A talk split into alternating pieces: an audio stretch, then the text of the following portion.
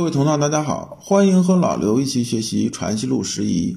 这一讲的题目是“圣人万亿之宜”，对应《传习录》十一的章节是第三十七章。我们看原文：童克刚问，《传习录》中以精金玉盛极为明切。童克刚啊，是福建连城人，名叫童世坚，字克刚。他呢问这个京津豫盛啊，是出自《传习录》上篇第一百章，原文是尧舜由万亿，文王孔子由九千亿，禹汤武王由七八千亿。那亿呢是古代啊货币单位，就是秦朝的时候用的，也是呢重量单位，大概和啊一亿二十两。我们把这个亿啊简单的对应啊成分数，那么这句话呢就好理解了，就相当于啊尧舜呢得分啊是一万分，文王孔子得分呢是九千分。禹汤武王这些人呢，得分呢大概就是七八千分。童克刚要表达的意思是啊，我们呢都是儒家弟子，那孔子呢是儒家开宗立派的人呐，也就是啊我们的祖师爷。祖师爷呢，我们当然希望他呢是比别人都厉害，分最高的。虽有躯壳起念之说，终是不能释然啊。这个躯壳起念呢，这里边呢是指啊，我多多少少啊是有点私心的，因为呢，儒家祖师爷是孔子，那当然我希望我祖师爷最大嘛，这个呢也无可厚非，很多人呢都会有类似这种想法。童克刚呢拿这事儿啊问阳明先生，阳明先生的反应是师不言，意思啊就是没搭理他。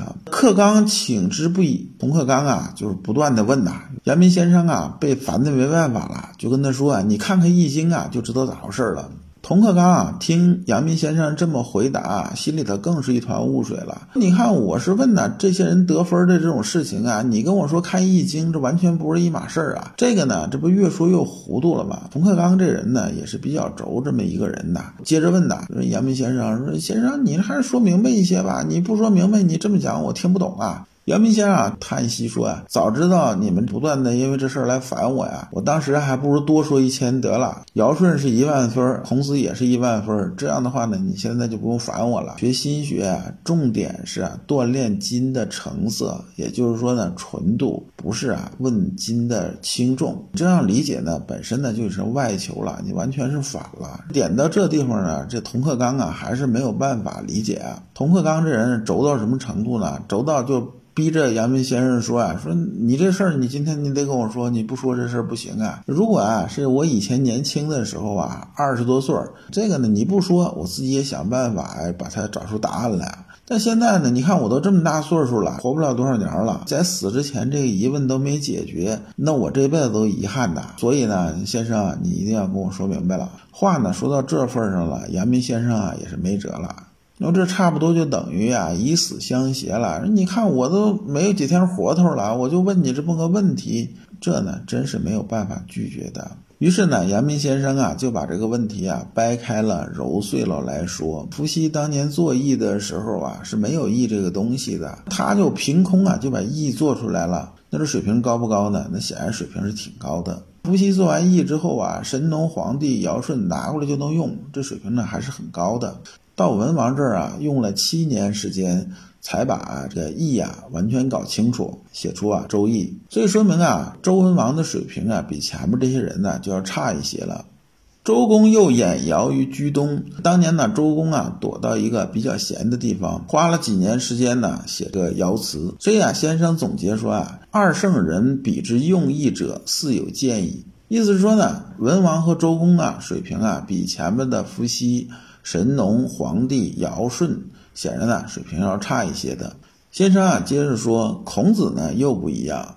你看孔子啊年轻的时候，就是他壮年的时候，三四十岁那个时候吧，他当时的想法呢也只是啊，他当时的想法呢也只是效仿周公。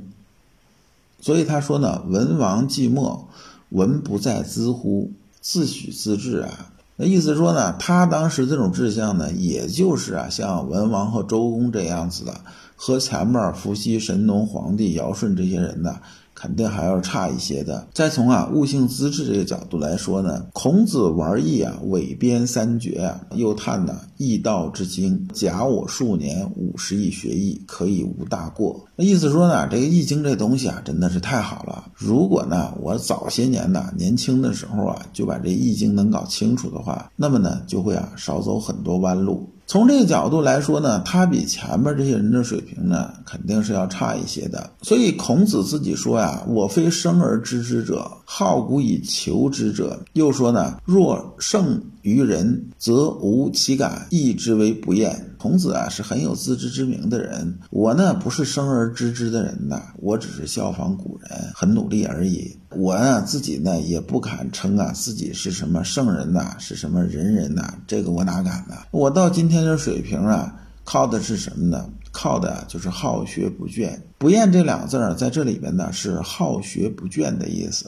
先生最后啊做了个总结，乃其所至之谓。意思说呢，如果啊把易经作为一个尺度来度量的话呢，我们呢就把这人水平啊能分得出来了。你看伏羲呢肯定是最厉害的，那伏羲呢就是一百分儿，那神农、黄帝、尧舜这些人呢就开始往下排了，那再往下排呢就是文王、周公，再往下呢才能轮到孔子。